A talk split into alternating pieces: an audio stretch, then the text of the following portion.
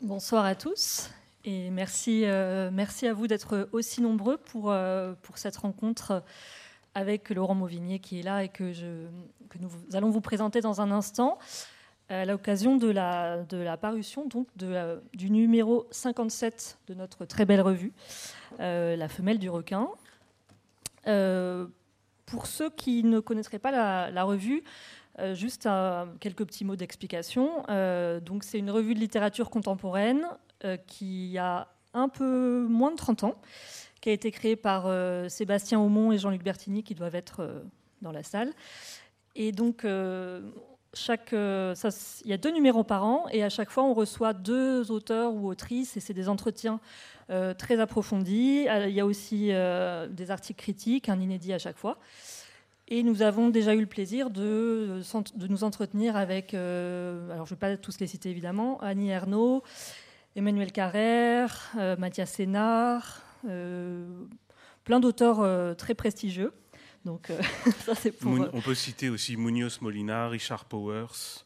Oui, j'allais dire aussi les auteurs internationaux, Richard Powers, John Banville, Javier Cercas. Et donc, dans le dernier numéro, euh, l'autrice euh, espagnole Sara Mesa. Voilà. Et nous allons. Alors, je voulais juste aussi en profiter pour remercier Olivier Chaudançon de nous permettre de faire cette rencontre ici à la, Maison de la Poésie. Et je vais laisser euh, Willy présenter Laurent. Bonsoir à tous. Merci d'être là si nombreux. Ben oui, je vais vous présenter Laurent, mais est-ce qu'il faut encore le présenter? Laurent Mauvignier, vous êtes né en 1967. En 1991, vous sortez diplômé des Beaux-Arts de Tours, donc c'est les arts qui vous requièrent en, premier lieu. Et euh, vous allez publier votre premier livre, euh, Loin d'eux, un roman en 1999 aux éditions de Minuit, à l'époque où Jérôme Lindon est encore euh, le PDG des éditions de Minuit. Donc vous faites partie des auteurs découverts encore par euh, Jérôme Lindon. Depuis cette date, depuis 1999, il y a eu neuf romans. Euh, on ne va pas tous les citer, mais euh, on peut en citer quelques-uns. dans la foule, sur le stade du Hazel en 2006, Des hommes, qui marquent un jalon en 2009 sur la guerre d'Algérie. On peut également citer Autour du monde et continuer. Et le dernier en date, en ce qui concerne les romans, c'est Histoire de la nuit, où vous vous essayez au thriller, c'est en 2020. à côté des romans, en complément des romans, ou enfin voilà, dans, l'œuvre qui est la vôtre, euh, il y a six textes de théâtre ou apparentés. Euh, ça commence avec Le Lien, un dialogue en 2005, jusqu'à votre adaptation de L'Orage euh, d'Alexandre Ostrovsky euh, qui euh, est paru en ce début d'année et dont la pièce, mise en scène par Denis Podalides, tourne encore. Ce qu'on peut dire euh, pour compléter cette présentation rapidement, c'est que l'œuvre, votre œuvre a été multiprimée depuis le prix du livre inter pour apprendre à finir, en passant par le prix FNAC. Et là, vous êtes dans la liste du Booker Prize international aux côtés notamment de Gauze et de Marie Scondé. Et enfin, deux de vos livres ont été adaptés au cinéma. Il s'agit de Des Hommes euh, par Lucas Belvaux et de Continuer avec euh, Virginie Fira, mise en scène par, euh, enfin, oui, mise en scène et adaptée par Joachim Lafosse. pour vous présenter un petit peu la soirée, l'idée c'est de euh, on a organisé avec Claire et Laurent un entretien qui euh, euh, ne veut pas être la reproduction de l'entretien que vous trouverez dans la, dans la revue qu'on espère que vous allez vous procurer à l'issue de cette rencontre. Et donc c'est un entretien, un, nouvel entretien. Et il y aura une lecture plusieurs lectures. Et moi, je vais, embrayer sur la première question. Il y a une scène fondatrice qui revient dans au moins deux de vos romans, Seul en 2004 et pardon, dans la pièce de théâtre Tout mon amour. C'est une scène qui met aux prises un des héros avec son père, et c'est le lien, cette scène fondatrice de lien avec l'écriture, où euh, le père veut absolument voir les écrits de son fils et le fils C'est à la fois le lieu, l'écriture a priori apparaît comme le lieu de l'intime et le lieu violé par le père. Et moi, je voulais savoir, à partir de cette scène qui est fondatrice, quel a été votre rapport à l'écriture, euh, quel territoire elle occupe avant la première publication? Euh, Je vais essayer de prendre le micro.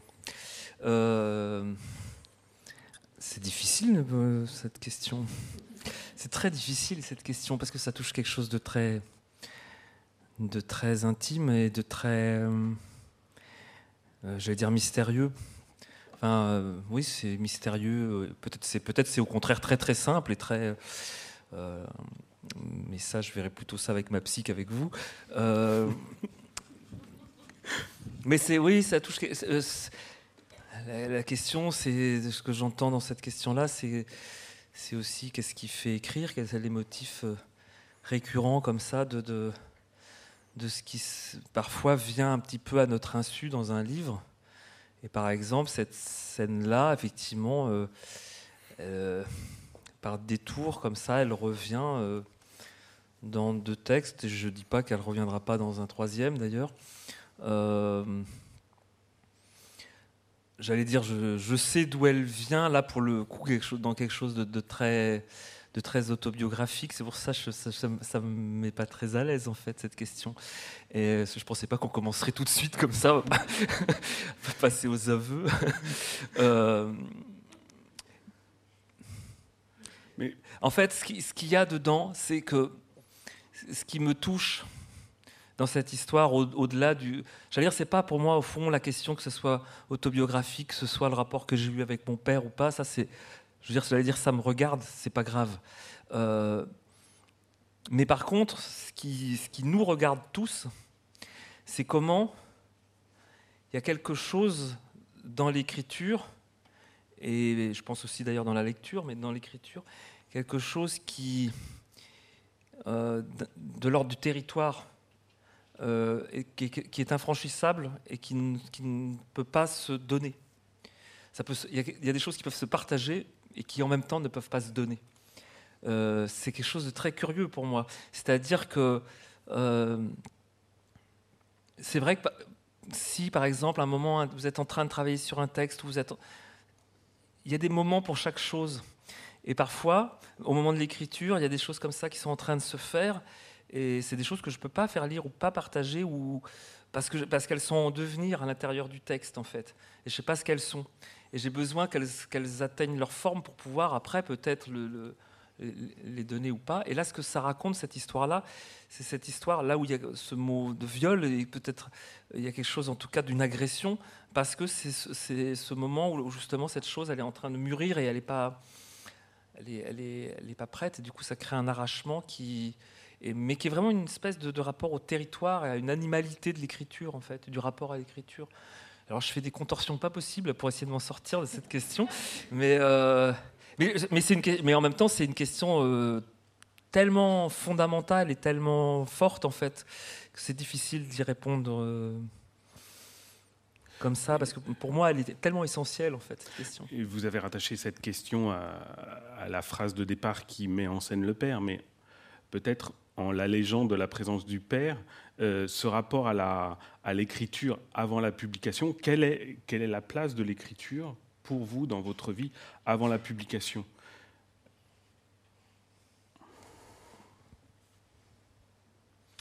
Bah, En fait, le, le dire moi le problème de la publication, c'est que c'est que moi je, je j'ai l'impression de, l'écriture est quelque chose de c'est vieux. Moi, j'avais j'avais 9 ans quand j'ai commencé à écrire. C'est lié à des choses, à la maladie, à une sensation d'isolement, à l'hôpital, à des expériences comme ça. Et, euh, et quand je dis ça, c'est pas du tout pour, vous accabler de, de, mes, de mes petites misères, on s'en fout. Euh, c'est simplement que que je me suis tellement construit cette histoire d'écriture, j'ai tellement vécu avec ça, je me suis tellement construit avec ça, que moi, mon problème dans ma jeunesse, et puis pendant très longtemps, ça a été de me dire, ce serait peut-être bien de publier des livres, parce que, bon, j'allais dire, je me sentais tellement écrivain que j'aurais pu me passer de publier des livres. Mais bon, je voyais bien que ça allait poser un petit problème au bout d'un moment quand même. Et donc il y avait presque une, une, sensation, de se mettre en, presque en conformité avec ce qu'on pense être. Euh, donc la publication où... Euh, euh, un moment, être écrivain m'a été un problème. mais c'était avant de publier. C'est-à-dire qu'il y avait les figures des grands écrivains et tout ça c'est toujours en concurrence avec, avec l'expérience de l'écriture. L'expérience de l'écriture, il faut quand même aller la chercher à un endroit euh, vous n'avez pas, pour le coup, le surmoi ni de Beckett, ni de Claude Simon, ni de qui que ce soit, euh, qui, vous envoie des figures euh, qui sont totalement paralysantes et, sclérosantes. Quoi. Donc il faut absolument réussir à trouver un endroit où, ça se joue pour vous, mais pour vous seul d'une certaine manière. Et cet endroit-là, ben, évidemment, ce n'est pas forcément celui qu'on voudrait. Le rapport à la publication, il est, euh, là où il est étrange, par exemple, c'est de se dire, ben voilà, on aimerait être tel type d'écrivain, on ne faut pas confondre ses goûts et ses talents, quoi, une fois encore. Et puis, il y a un endroit où on est, c'est pas forcément là où on voudrait que ça se passe pour soi. Quoi. Mais simplement, il y a des choses, à un moment, vous êtes assigné à faire telle chose, quoi. Bon, ben, vous allez vers, vers euh, là où votre histoire, votre vie vous porte, et puis, et puis il en sort les livres qu'il en sort. Mais, mais ce qui est étonnant, c'est, j'allais plus que la publication, presque, c'est plutôt la réception en fait de la publication qui, dédouble quelque chose, parce qu'après la, le, le rôle de l'écrivain, la façon dont on l'interroge sur son travail ou des choses comme ça, euh, pour moi, ça c'est encore. Euh, maintenant, ça fait 25 ans que je le fais, donc, euh, donc je, m'en accommode, mais, mais c'est vraiment totalement différent pour moi Quand je me remets à ma table, je suis obligé quand même beaucoup de me, débarrasser de l'écrivain, de, me débarrasser de la publication, de me débarrasser de beaucoup de choses en fait. C'est très encombrant, la figure de l'écrivain. C'est c'est pas la part la mieux de l'écriture, en vrai. pour moi, je trouve que c'est quelque chose parfois d'un peu, euh, d'un peu pesant, puis, et puis qui interfère beaucoup dans la vie, dans la vie de tous les jours, parce que les gens que vous rencontrez, cette, euh, cette histoire-là d'être écrivain, du coup, ça change beaucoup de choses pour les, pour les uns les autres, dans les rencontres, etc., qu'on peut faire dans la vie. Euh, parfois, ça m'arrive de me dire, tiens, c'est marrant, je peux dire une phrase complètement con pour moi, c'est la même connerie qu'avant d'être publié. Mais les gens, d'un seul coup, c'est comme si elle était bien la phrase, vous voyez. Et je dis, ben non, ma phrase reste très con, je vous assure. Euh, mais euh, parfois ça m'énerve, parfois ça m'amuse, parfois ça me navre en fait totalement. Je rentre chez moi, je suis pris d'une solitude, d'un abattement. Euh, non, mais c'est vrai parce que c'est en même temps c'est très bizarre. Vous publiez des livres, vous faites des livres comme ça, et puis en fait tout ça parfois crée une espèce de chose hyper sociale, alors que votre travail et c'est de creuser à l'encontre de ça. Donc c'est cette espèce de paradoxe. Et comme vous allez du coup en remettre une couche, eh ben ça va encore creuser ce... c'est assez infernal. Pour euh, revenir à vos personnages, euh, on a l'impression qu'il y en a beaucoup qui portent une, blessure euh, intime dans, dans, plusieurs de vos livres, notamment les premiers. Est-ce que c'est un choix conscient que vous faites au moment de l'écriture ou vous vous rendez compte après coup que beaucoup de vos personnages ont cette blessure euh, qui portent en eux euh, Non, au départ, c'est pas, dire, c'est pas un programme ou c'est pas une.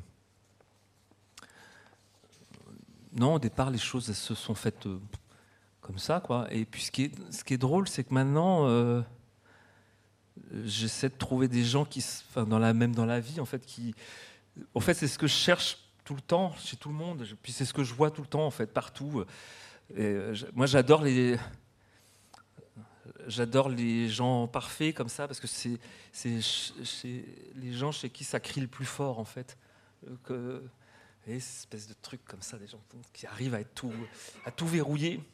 Euh, donc moi, ça, ça, ça, ça m'intéresse parce que je me dis, tiens, chercher, voilà, moi j'aime bien ça, quoi, d'aller chercher le truc quoi, qui est derrière.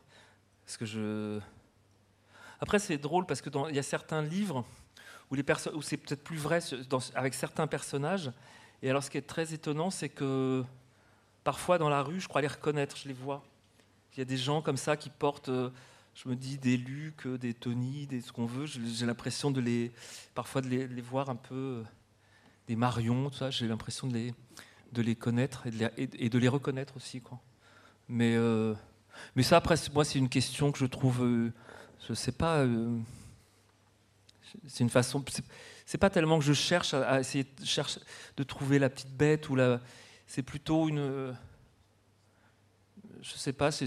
En fait, c'est une, façon de regarder les gens en additionnant des, signes qui parfois sont contradictoires, et puis du coup, essayer de trouver le jeu qu'il y a dans, tous les signaux que les gens peuvent envoyer. Quoi.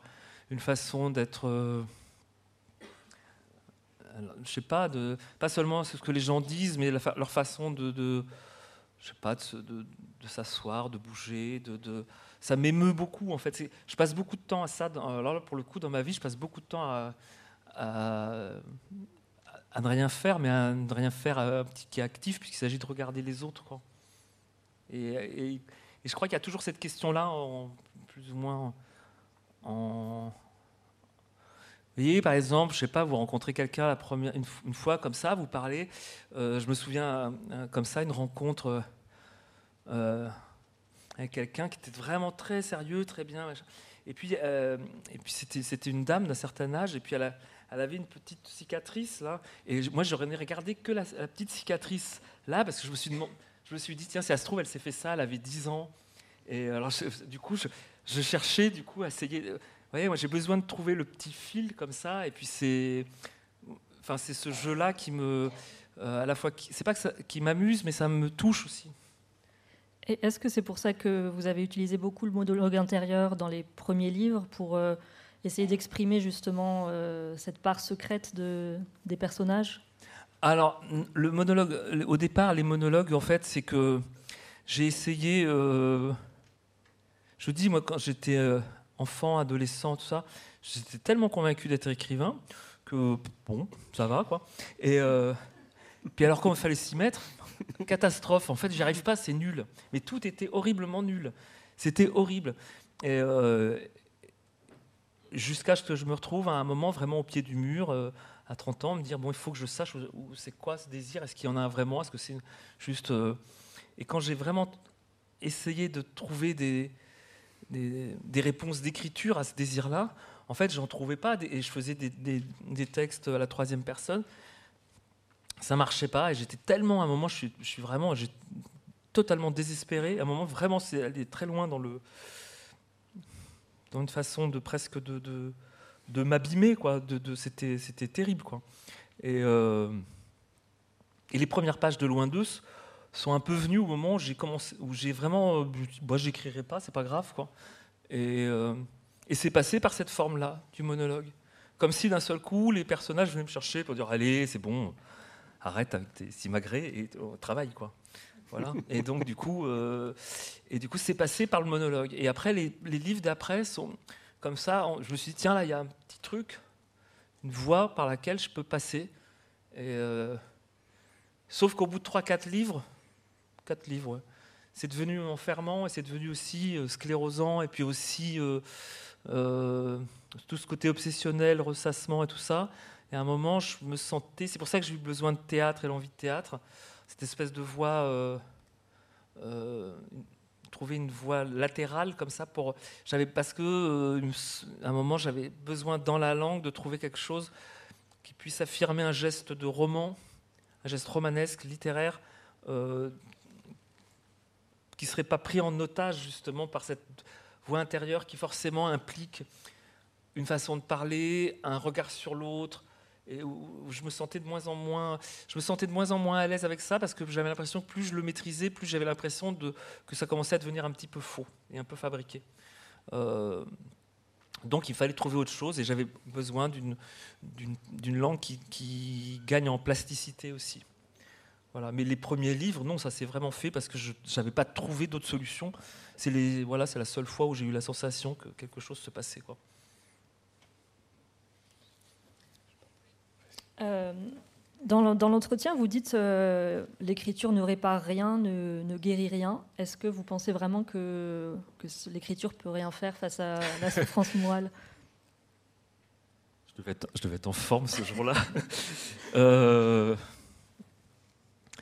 Attendez, j'essaie de me souvenir. J'ai dit que ça réparait rien. L'écriture ne répare rien, ne guérit rien.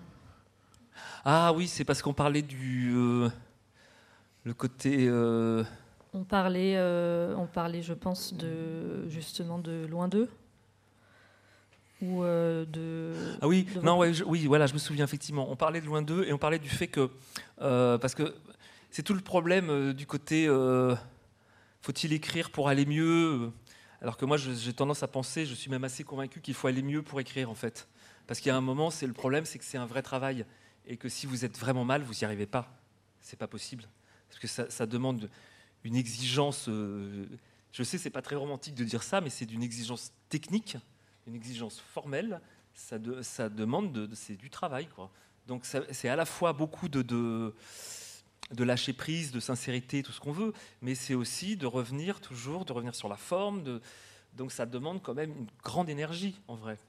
Donc, euh, là, de ce point de vue-là, euh, je ne sais pas moi si ça répare des choses. Peut-être oui, d'une certaine manière, ça participe peut-être euh, d'une sorte d'auto-analyse, peut-être, ou des choses comme ça.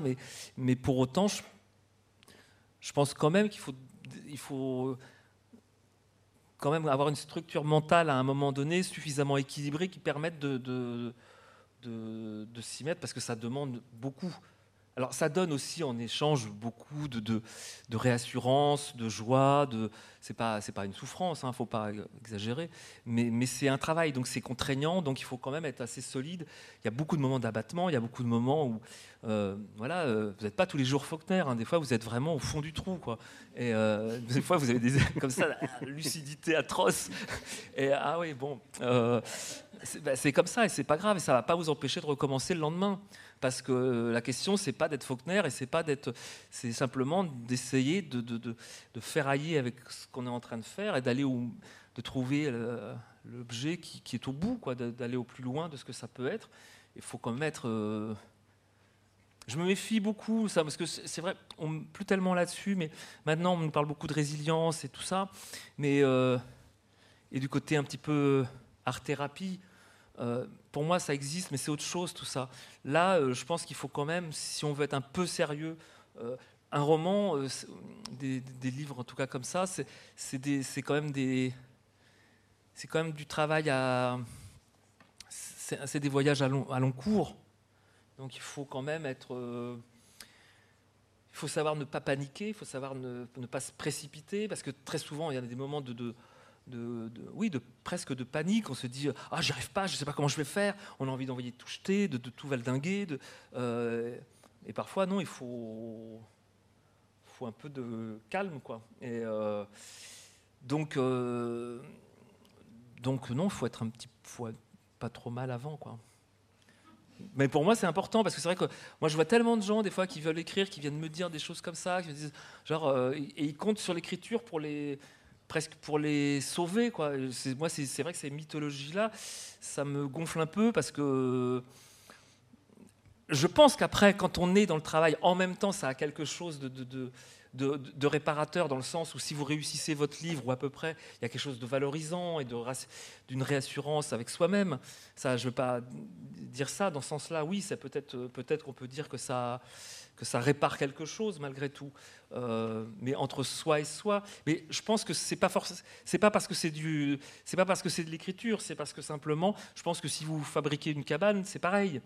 Euh, c'est-à-dire si vous, si à un moment vous êtes capable de vous de, prouver parce que vous faites que vous valez le coup à vos propres yeux, c'est ça qui compte. Mais ça passe, mais c'est pas une question de la littérature là. La question, c'est entre soi et un objet qui va vous permettre de vous réaliser d'une certaine manière. Ça, c'est un. Mais pour ce qui est du livre lui-même, euh, je crois qu'il faut quand même être euh, relativement. Les moments où on est trop. Euh, non, les moments les pires, c'est entre deux livres. Hein. C'est pas. En ce moment, par exemple. Non, parce que je suis en train de travailler, donc ça va. Vous nous avez un peu dit, euh, Laurent Mauvigné, que en tout cas en prenant l'exemple de vos quatre premiers livres qui reposaient sur le monologue intérieur, que vous aviez l'idée d'une petite musique qui émergeait et dont vous sentiez que c'était un peu fabriqué, et du coup vous avez pris le contre-pied avec le lien en 2005 qui est un dialogue. Et plus largement, euh, on a vraiment l'impression dans, votre œuvre, en vous lisant euh, euh, à suivre, enfin les, livres les uns après les autres, qu'il y a ce souci, ce souci tout le temps pour vous de vous renouveler et d'aller dans des territoires que vous ne maîtrisez pas. on peut prendre quelques exemples. Donc là, on a parlé du lien euh, qui vient en contrepoint des quatre premiers monologues intérieurs, c'est un dialogue.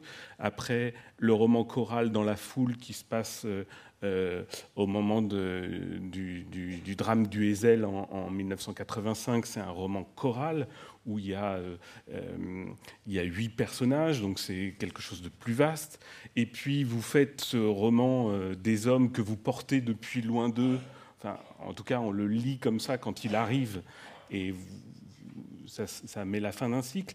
Plus loin dans l'œuvre, euh, vous, abordez le, roman d'aventure avec euh, Continuer, où c'est totalement différent? Vous emmenez vos personnages euh, au Kyrgyzstan, et puis vous, vous essayez encore autre chose avec Autour du monde, où vous, le point nodal, c'est le tsunami de, Fukushima, et vous voyez autour du monde comment les gens vivent à l'instant où ça se passe. Donc on sent tout le temps que vous essayez de vous renouveler. Et j'oubliais bien sûr Histoire de la nuit, où vous faites un thriller sur 640 pages, donc c'est encore quelque chose de nouveau.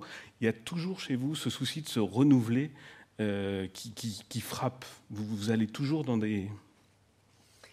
Euh, non, je rigole parce que ça me fait penser, j'ai l'impression, c'est je me mets pas en même temps c'est vrai je vais pas dire le contraire mais, euh, mais en même temps je, en même temps je me mets pas à ma table bon qu'est-ce que j'ai pas fait encore? Il y a pas j'ai pas du tout de stratégie de combat en me disant faut que je fasse un truc que j'ai jamais fait faut que je les épate ou je sais quoi. Pas du tout c'est juste que c'est euh, je, ne sais pas comment ça se passe d'ailleurs en fait réellement. C'est qu'à un moment je alors parfois, il y a des livres qui, sont dans le prolongement d'un autre. Par exemple, Continuer, pour moi, était un peu un prolongement d'Autour du monde, puisque là, pour le coup, ça changeait, on changeait de type de narration, on passait à la troisième personne. On avait un, petit peu un autre mode narratif. Et là, j'avais envie de le focaliser dans, Autour du monde, comme j'avais fait sur 14 histoires assez courtes. Là, j'avais envie de prendre le temps d'approfondir une histoire, en fait. Donc là, c'était un petit peu là, pour le coup, c'était une espèce de, plutôt de, continuité, sans mauvais jeu de mots, ou avec mauvais jeu de mots. Et, euh, mais, euh, mais au fond, c'est pas tant la, volonté de, changer, parce que finalement, je crois quand même que malgré tout, on fait toujours plus ou moins le même livre. C'est-à-dire qu'on on a trois, quatre obsessions et, ça suffit pour, euh, ça suffit pour, pour faire une vie d'écrivain, je pense. Mais après, c'est que simplement la façon dont je tourne autour de ce que j'essaie de faire, euh, il y a un moment, j'ai l'impression que quelque chose que j'ai déjà un peu fait, où euh, la note se pose pas au même endroit, en fait. C'est comme si d'un seul. Là, je, me le suis. Là, ce que je suis en train de faire. Il y a des moments, j'ai des moments, pour le coup, d'angoisse. Je me dis, mais où je vais? Qu'est-ce que c'est que cette histoire? J'en sais. Alors qu'en même temps, je, sais bien que c'est moi quand même, je me reconnais, tout va bien, tout ça. Puis, puis en même temps, je me dis, tiens, mais je, n'ai jamais fait ça. Et c'est pas du tout un truc que je, que je programme en me disant, je veux absolument euh, faire autre chose. C'est que j'ai besoin, c'est que naturellement, assez naturellement, il y a des moments où ça, a été plus volontariste. Par exemple, dans la foule, je me souviens que ça avait été très, ça, très volontaire parce que, euh, j'avais déjà écrit quatre romans comme ça, de petits formats, 120 pages et tout ça. Et là, j'avais vraiment envie de, j'avais envie de m'imposer un, euh, j'allais dire une question de, de, déplacer d'un point de vue de la structure mentale, en fait, de déplacer quelque chose, de me lancer, de me dire, je voulais me retrouver comme face à mon premier roman, à faire, vraiment quelque chose que je, ne savais pas faire. D'ailleurs, à tel point que je savais tellement pas le faire, d'ailleurs que c'est le seul livre que j'ai envoyé aux éditions de minuit alors qu'il n'était pas terminé, euh, en appelant euh, mon éditrice euh, Irène Lindon un peu au secours parce que j'y arrive pas. Je ne sais pas comment finir avec ce livre, je ne sais pas comment faire. Elle m'avait dit très, très, rapidement et très simplement, bah, vous avez qu'à couper. Voilà.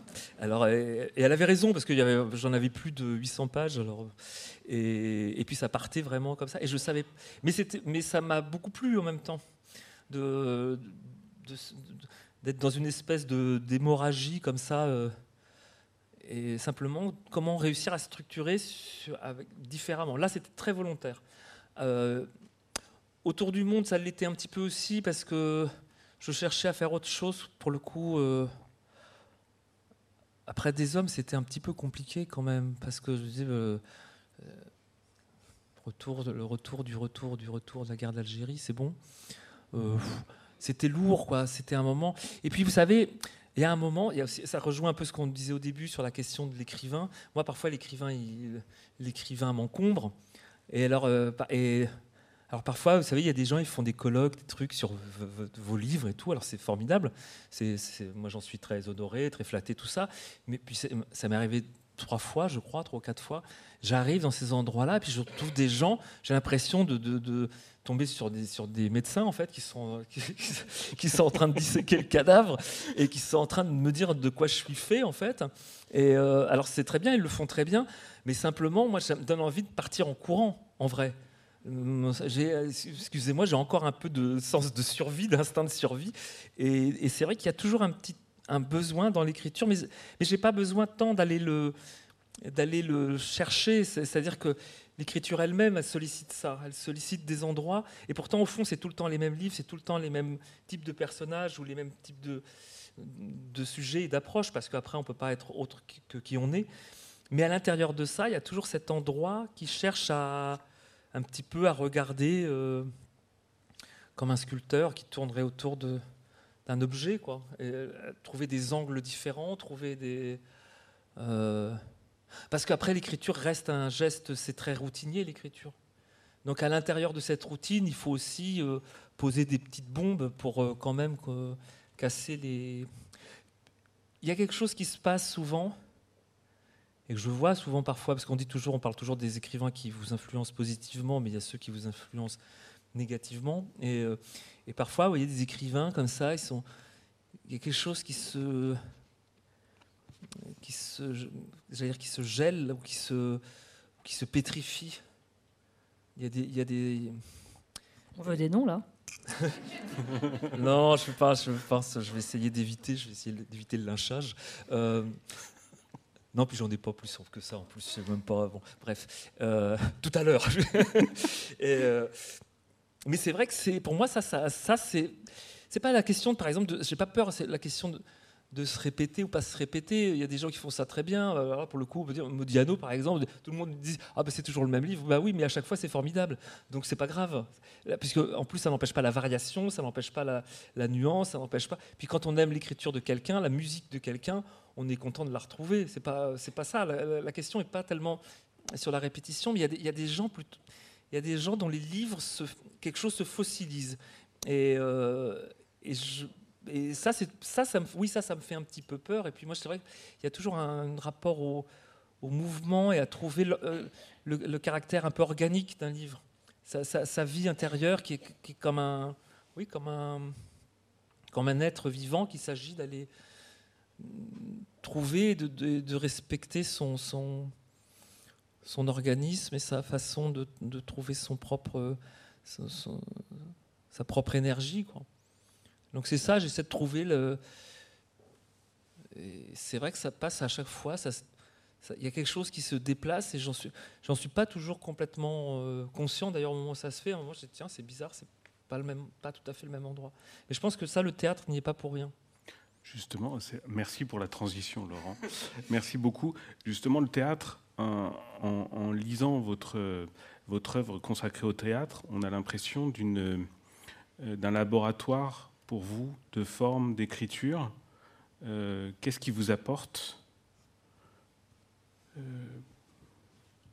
bah, C'est l'incarnation. La, première chose, c'est que euh, cette incarnation que je trouvais dans les premiers romans avec les, monologues, à partir du moment où moi je veux m'émanciper, un peu me libérer du monologue parce que ça devient un petit peu enfermant, n'empêche que la question de l'incarnation, pour moi, la question de de trouver une parole qui pourrait se débarrasser du livre, sortir du livre pour d'un seul coup être comme ça, occuper un espace, en fait, occuper un corps, occuper des, voix, ce que le théâtre peut apporter. Ça, ça m'intéresse énormément et du coup, ça libère aussi de l'espace pour, pour passer à une autre forme de, de, roman. Et moi, le gros problème, souvent, c'est de trouver un peu, je cherchais à trouver une, écriture euh, euh, pas équivalente à celle que j'avais fait pour les romans, mais euh, une écriture purement théâtrale, quoi, de comment trouver dans la langue des, des dialogues et dans une façon d'appréhender le langage. alors ça, c'est peut-être côté quelque chose de Sarraute là-dedans qui me, qui me plaît toujours. Et mais c'est voilà, j'ai souvent, par exemple, quand même souvent dans les, romans, par exemple, souvent je trouve les les, là, on pourrait citer plein de monde. Hein. Euh, je trouve que souvent les, dialogues sont d'une nullité, mais crasse, quoi. Vraiment, les dialogues, c'est d'une indigence des fois. Mais on se demande comment on peut écrire ça, quoi. Et, euh, et puis surtout comment on peut les lire après. Bon, bref. Et euh, et ça, c'est une grande question. Je me dis comment on intègre. Euh, il y a des auteurs, pour moi, je pense à Loban Tounesh ou des gens comme ça, qui, pour moi, euh, euh, ont posé cette question de comment on, peut pratiquer le dialogue à l'intérieur de la prose. Et ça, ça m'intéresse beaucoup. Comment ça doit être actif? Comment ça ne peut pas être juste raconter une information Comment ça doit être aussi un principe d'écriture et littéraire. Et ça, le théâtre peut aider à ça, à essayer de trouver des voies sur ces questions-là. Et le côté, oui, laboratoire, moi j'aime bien effectivement aller essayer, euh, y compris même dans la, composition, dans la structure, dans l'architecture de, euh, texte, dans la mesure où le, théâtre pose d'autres problèmes que ceux du roman, mais en même temps il concentre pas mal de problèmes du roman sur les, sur les effets de, de, de situation, par exemple, sur les questions de situation, sur les questions de comment on fait avancer euh, une histoire ou des choses comme ça. Et euh, c'est encore plus dur. Enfin, pour moi, je trouve le théâtre euh, extraordinairement difficile. Il n'y a rien de pire, je trouve. Mais c'est passionnant pour ça aussi. Ça fait partie des trucs, je trouve, justement, comme c'est impossible, c'est bien, quoi. Une, ultime question sur le thème du renouvellement qui, euh, vraiment frappe dans votre œuvre. vous êtes également scénariste. Vous avez collaboré à plusieurs scénarios qui ont vu le jour. Je pense notamment à, pas Seul, justement, mais en, l'occurrence, euh, Seul pour la télévision sur, euh, sur un suicide dans une entreprise d'un euh, cadre dans une entreprise, Chien de guerre aussi. Mais effectivement, comme vous le dites. Oui, ils ont pensé à moi, c'était joyeux, ils se sont dit tiens, qui on peut demander ça? Et, et il y a beaucoup de vos livres aussi qui ont pour point de départ comme vous, vous, venez de nous le dire, des scénarios qui n'ont pas abouti, ou achevés, ratés. C'est le cas de Tout mon amour, c'est le cas de Histoire de la nuit, qui, je crois, au départ, était un scénario. Qu'est-ce que cette écriture vous apporte et euh, comment elle s'inscrit en complément du roman, du théâtre? Et qu'est-ce que c'est que cette écriture euh, euh, cinématographique, peut-être? Bah, en fait, ce que, je trouve, euh, moi, ce que, j'adore dans les, scénarios, c'est que c'est l'ingratitude même. Il n'y a, rien de, pire. C'est. Il euh, n'y a pas d'écriture, donc vous pouvez vous planquer nulle part en fait. Il y a juste des agencements de situations, des règles hyper strictes, hyper dogmatiques. Enfin, tout est l'enfer. Et, malgré ça, quand vous lisez un bon scénario, vous êtes dans l'histoire et vous êtes ému et tout. Et pourtant, ça peut marcher. Moi, j'ai jamais réussi à le faire, hein, franchement. J'ai jamais.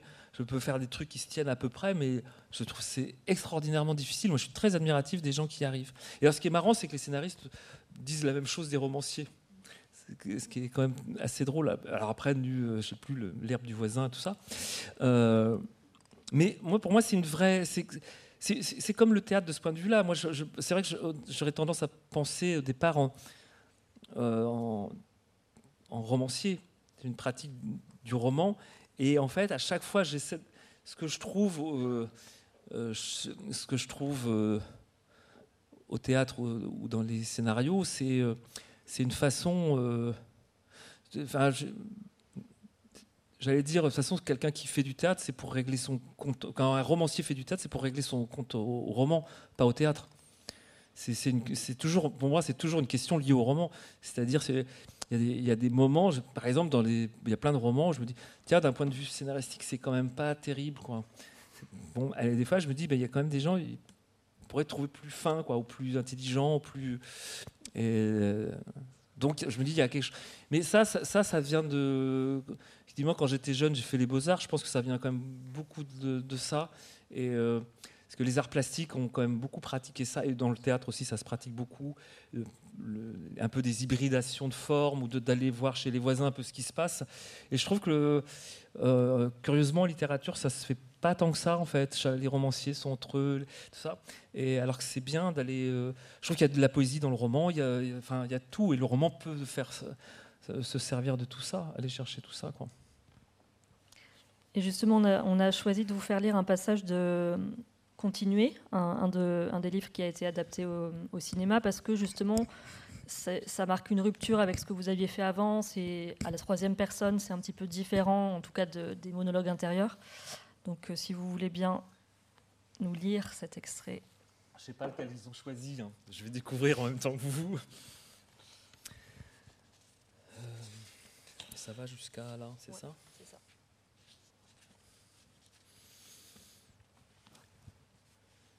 Les glaciers qui les surplombent forment comme des murailles blanches aux reflets métalliques, bleus, gris, et ils entendent des écoulements, des ruissellements, Sibyl et Samuel pensent seulement à la rivière qu'ils ont croisée, qu'ils ont réussi à traverser sans trop de difficultés, à gué, sur des cailloux.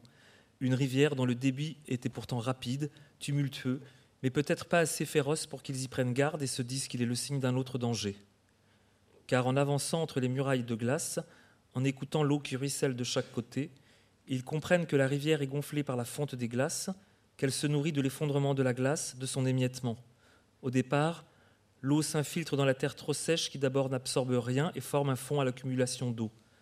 Et puis lentement, doucement, l'eau s'infiltre, s'imbibe, le sol devient mou, herbe, cailloux, terre, un limon spongieux qui enfle et se transforme lentement, se nourrissant, se gonflant, se colorant jusqu'à ce qu'un marécage s'étende, tentaculaire et profond, engloutissant dans son fond de vase tout ce qui veut l'emprunter.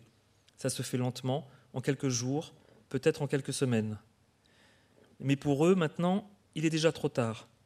Ils ont trop avancé lorsqu'ils comprennent que cette esplanade qu'ils croyaient froide mais paisible s'ouvre sur un sol imbibé d'eau. Et c'est au moment où l'eau arrive aux genoux des chevaux que Sibylle s'arrête et se retourne pour regarder derrière elle. L'eau arrive aux genoux des chevaux, mais à la regarder, elle ne devrait pas. Elle devrait arriver un peu au-delà du sabot. Ça veut dire qu'on. Est-ce qu'on peut envisager un repli, repartir, rebrousser chemin? Elle essaie de faire, faire demi-tour à son cheval, mais l'effort de ce demi-tour lui arrache un hennissement si puissant et douloureux qu'il se braque et revient dans sa première position. Non, il ne peut pas se retourner, soulever un sabot, une jambe, l'autre, tout son corps, son poids et celui de Sibyl et les sacoches pleines, le sac roulé derrière, c'est impossible. Sibyl caresse l'encolure de son cheval, elle se penche sur lui pour le rassurer. Oui, le calmer, il faut le calmer. Sibyl sent qu'il a peur, que la panique le guette, mais en levant les yeux, elle voit d'abord le visage blême de Samuel qui s'est arrêté à son tour et l'interroge d'un mouvement de tête, comme s'il disait Qu'est-ce qui se passe? On est où? Qu'est-ce qui est en train d'arriver? Comme s'il avait besoin de sa confirmation ou qu'elle lui dise Mais tu ne le vois pas ce qui se passe Tu ne vois donc jamais rien, Samuel? Sibyl comprend que faire du surplace, c'est s'embourber. La boue et le danger. Non, il faut continuer. Il faut aller plus vite, le plus vite possible. Samuel réagit. Maman, maman, putain, on s'enfonce, on s'enfonce. Suspense. Pour aborder la, troisième partie de cet entretien, et troisième et dernière partie, euh, vos personnages, Laurent Mauvignier, sont souvent d'origine modeste. Si on accepte euh, une légère, l'héroïne d'une légère blessure et quelques personnages de autour du monde, euh, ils sont même parfois en marge, ou et, ils sont issus de ce que euh, on, appelle aujourd'hui la France périphérique. Euh, euh, comment ces, personnages se sont imposés D'où viennent-ils? Et je compléterai cette question par est-ce qu'on écrit toujours d'où l'on est Bah, je sais pas, ça. Pour répondre à ça, c'est difficile. Pas nécessairement, je pense, en plus. Je sais pas. Franchement, je sais pas. Euh, simplement, c'est un peu comme le monologue, en fait. Moi, euh, au départ, j'ai commencé à écrire les premières fois où j'ai eu la sensation que les personnages ou que les situations, en tout cas que quelque chose se passait dans l'écriture, c'était avec ce type de personnage où euh, un moment j'ai eu un peu l'impression de, poser mon, délire d'être écrivain pour commencer à écrire avec cette, idée de, faire ce que je peux. quoi. Et donc, du coup, bah, de prendre avec ce que je connais simplement avec les gens que je connais. Quoi.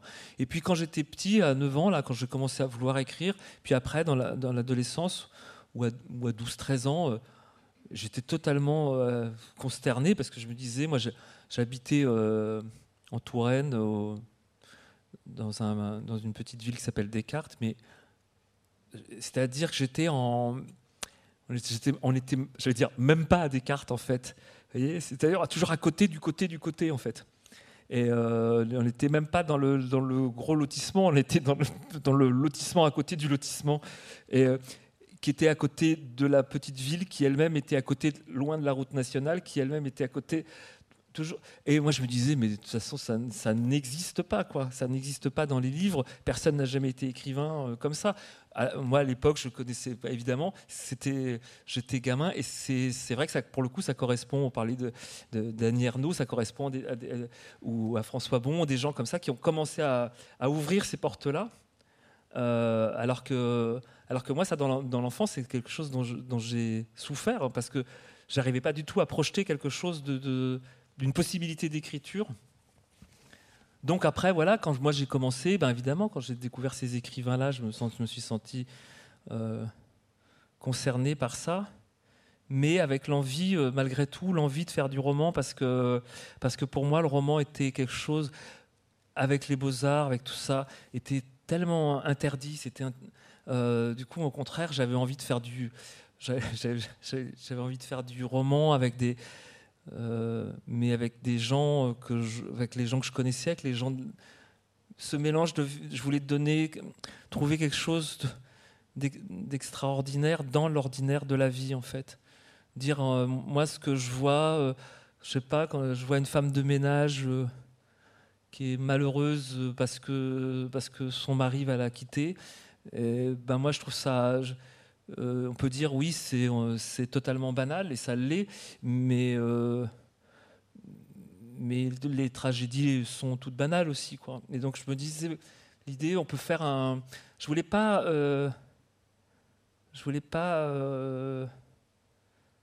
renoncer à la littérature, mais c'était se dire faire de la littérature à, prendre, enfin je sais pas, rendre, ça beau quoi, en fait, tout bêtement je sais pas, se dire, moi je trouve ça, moi ça me bouleverse en fait, et ça me bouleverse comme euh, Racine me bouleverse, donc je vois pas pourquoi euh, on pourrait pas euh, faire de ce monde-là, de, ce, de, notre monde contemporain, de notre réel, de, plutôt que toujours en train de dire que c'est de la merde, d'accord, mais ça peut être aussi quelque chose de, dont on peut voir la beauté et la grandeur aussi. Et donc, du coup, c'est quand même un choix. C'est quand même, d'une certaine manière, un engagement de. Sans, sans, dire de vous que vous êtes un auteur engagé, mais. Ah non. Non. mais de, enfin, peut-être. En fait, je dis ça. D'ailleurs, j'en sais rien. Euh, non, mais c'est au départ pour moi, c'est une question esthétique. Je me la suis pas posée en termes politiques, en fait. Je me la suis posée en termes de, de euh, parce que je sentais que ça allait vers ça dans les premiers livres, mais c'est-à-dire que, et je pense le, suicide de Luc, par exemple, je veux dire, ouais, c'est un fait divers, c'est quelque chose de, mais il trouve, enfin, voir, le regarder comme quelque chose qui, euh, qui, ne peut, qui ne peut jamais, qui ne pourra jamais être un fait divers, en fait.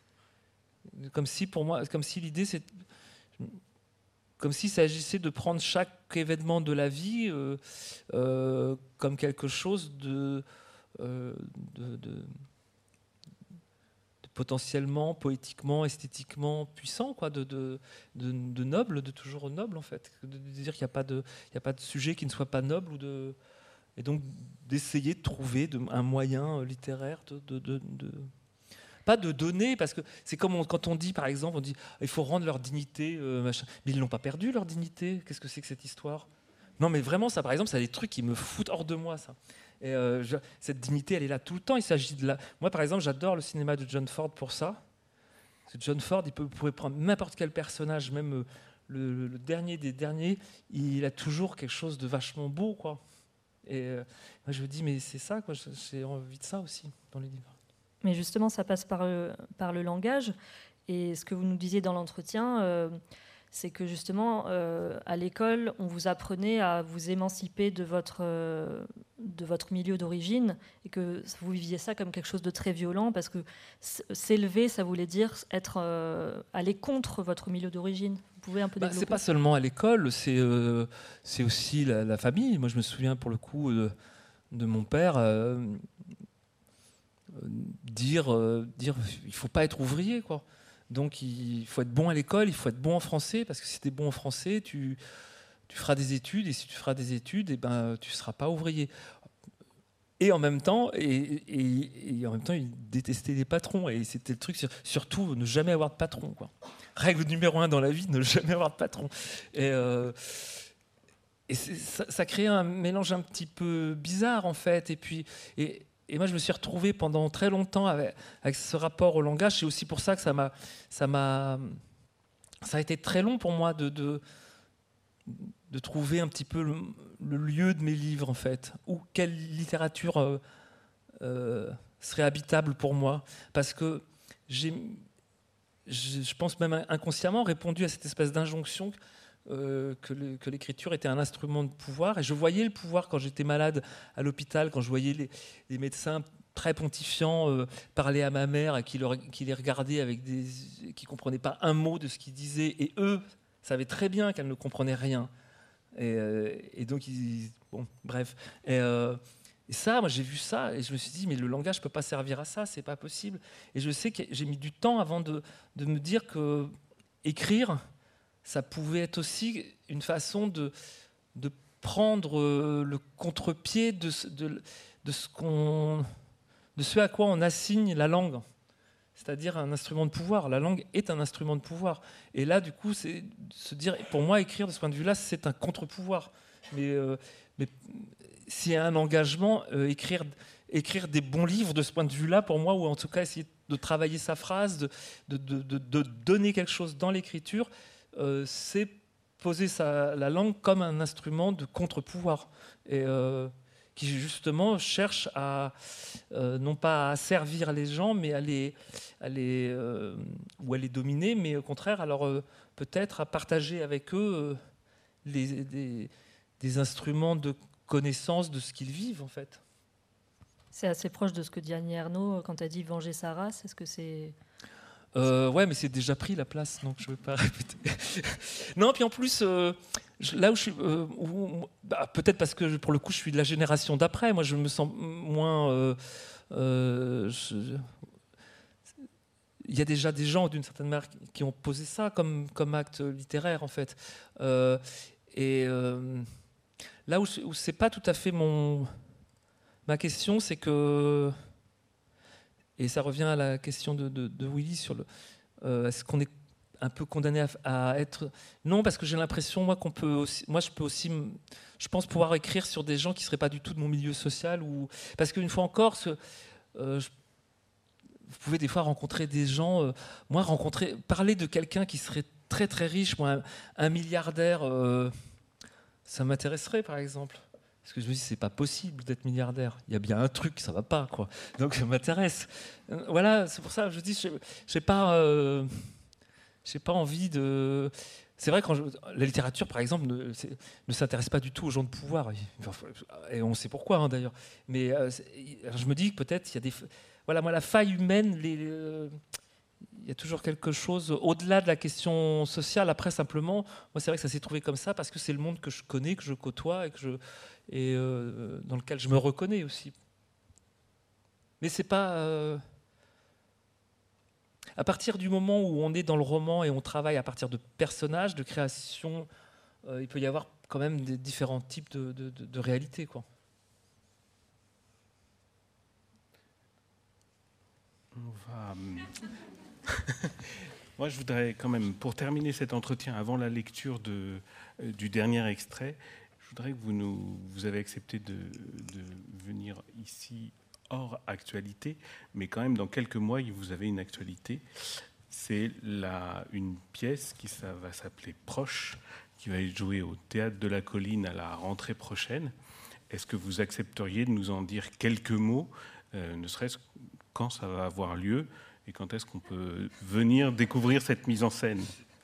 Euh, alors, bah, Proche, par exemple, c'est pareil, c'était un court métrage. Pour le coup, hmm. c'est un court métrage que j'ai réalisé en 2017, 2017-2018.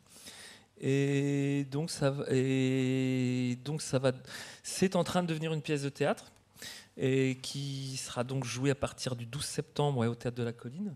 Et dont je vais faire la mise en scène. Ce sera ma première mise en scène. Et euh, donc ça, ça me, ça me, ça m'excite beaucoup. Euh, là, je peux le dire encore comme ça, joyeux, etc. Dans deux mois, je ferai beaucoup moins le malin euh, quand il faudra commencer les répétitions. Mais, mais c'est un projet pour l'instant, en tout cas très heureux parce que c'est, on travaille avec les comédiens depuis trois ans là-dessus. On se voit comme ça régulièrement. C'est un texte qui, qui s'est vraiment fait à partir de, de, ce court métrage. Et puis c'est devenu euh, quelque chose d'un petit peu voilà, qui a pris, euh, qui a pris du, de, la, de la place. Et puis, et puis, euh, et puis l'idée d'en faire un spectacle en fait est venue au, fur et à mesure. C'était pas du tout prévu au départ. Au fur et à mesure, on, ben, on s'est dit maintenant il faudrait qu'on bouge avec ce, ce, texte. Quoi. Et donc, donc voilà. Donc je sais pas, que ça répond à la question? Ça répond à la question. Est-ce que un mot sur le sujet? Pourtant, je fais tout pour ce que je fais tout ce que je peux pour, pour parler sans rien dire. Mais non, mais on peut. non, mais Laurent, si c'est, euh, on peut ne pas en parler. Ouais, c'est compliqué. Je peux dire le pitch, mais bon, mais enfin, non, mais non, non, non, non, Ouais, on verra. Donc 12 début septembre. Début septembre, ouais. Euh, donc pour terminer cette rencontre, vous nous avez, vous nous avez fait un, un beau cadeau avec euh, l'inédit. Euh, parce que donc les auteurs nous confient à chaque fois un inédit et euh, l'inédit que vous nous avez confié, que vous avez accepté de nous lire, euh, c'est la première fois que vous évoquez de manière, on va dire, directe le suicide de votre père. J'ai l'impression d'être chanteur quand je fais ça. J'adore.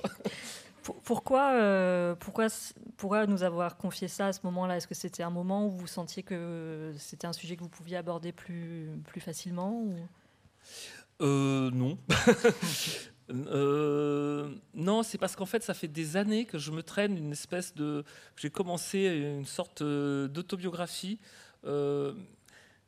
Alors que c'est très organisé, ça je peux en parler très facilement parce que c'est hyper organisé. Je, veux faire, mais du coup j'en ai, je sais pas, 400 pages d'un truc qui n'est pas fini. Je vais faire une espèce d'autobiographie de l'enfance jusqu'à l'adolescence avec euh, en, mai une autobiographie dont évidemment euh, je serai le, seul absent en fait. Sinon c'est pas bien. Et donc je voulais parler de. J'ai fait un truc sur les animaux, les souvenirs liés à des animaux dans l'enfance, les souvenirs liés à des objets, liés à des lieux, tout ça, tout ça. Bon voilà. Et puis j'avais fait une, sorte de, petite préface à ça. Je m'étais fait ma petite préface quoi, pour moi tout seul. Voilà. Et euh, mais ça fait longtemps que je l'ai faite.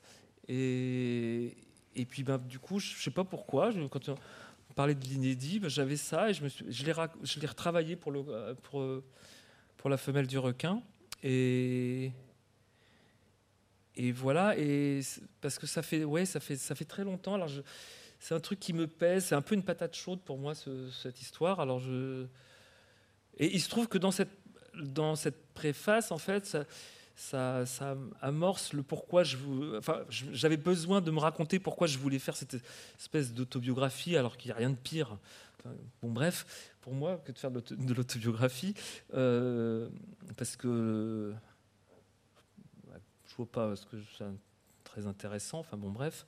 Euh, mais je vous disais que ce qui était intéressant, c'était de parler de choses comme ça, des, souvenirs un petit peu impressionnistes en fait.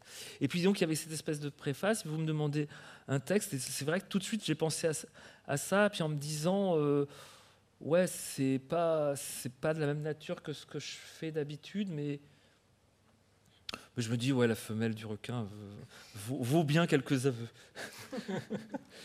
voilà. C'est là, il faut que je fasse la lecture, alors là, c'est là. Bon.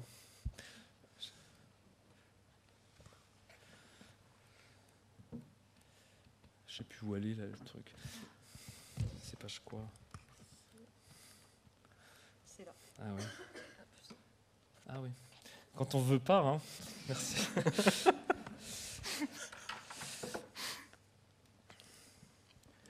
Alors j'avais mis une petite citation de Munoz Molina, je ne veux pas résister au plaisir de la lire par contre, parce que...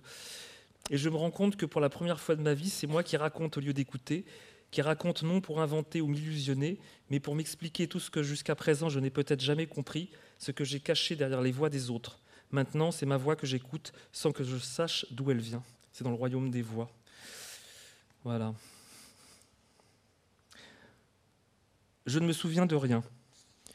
Si je me demande maintenant, en essayant de faire un effort pour retrouver celui que j'étais, l'enfant, le jeune homme, le frère, le fils, le cousin, l'ami, le copain des cours d'école, celui que j'étais, qui a été, celui dont peut-être tous ceux qui l'ont connu pourraient dresser un portrait qui me défigurerait à mes propres yeux, ne ressemblant que de loin au même, pourquoi pas, absolument en rien à celui que je crois avoir été, celui dont je me souviens, dont je crois me souvenir, si je dois rester pantelant et errant à l'intérieur de l'image que d'autres, qui, pour l'avoir connu, partagé, pourraient tout autant que moi donner à voir de mon enfance, sans risque de la déformer davantage que je le pourrais moi-même, si je dois attendre que d'autres me reconnaissent dans le souvenir qu'ils ont de moi, là où je suis incapable de voir une image pas seulement incomplète ou fausse, ou trop imprécise, ou encore, malgré la persistance, improbable, si je dois faire cet effort de concentration jusqu'à l'écartèlement de la mémoire pour revenir à moi, retrouver l'enfant que j'étais, je dois d'abord faire ce constat, partir de lui pour tenter quelque chose d'un ressaisissement. Je ne me rappelle rien. Je suis incapable de dire j'étais un enfant timide et doux, joyeux, insouciant, bagarreur ou tout le contraire. J'étais fragile, secret plus que timide, je crois. Je ne me rappelle pas les mots qu'on m'a dit. Je ne me rappelle pas ce que j'ai dit. Je ne me rappelle pas mon enfance.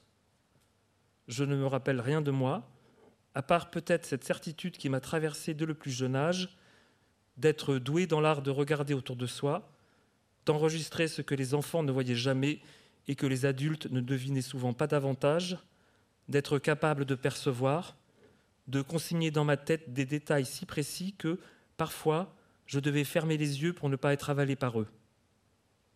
Et puis, je voyais tellement bien, le comble pour moi qui ai toujours eu des problèmes de vue, baignant dans la myopie, que je voyais aussi comme ce regard que je portais sur toute chose, sur tout être, en retour, je ne le recevais pas sur moi. Jamais je n'ai senti sur mon enfance de regard incandescent, jamais je n'ai eu la sensation d'être percé à jour.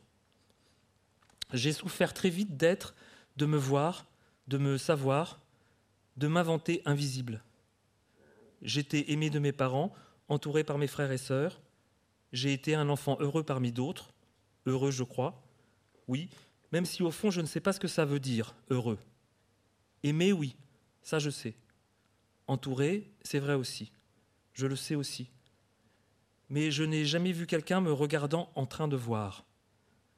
Pourtant, j'ai tout enregistré, j'ai tout en moi, y compris le fait que personne ne me voyait voir.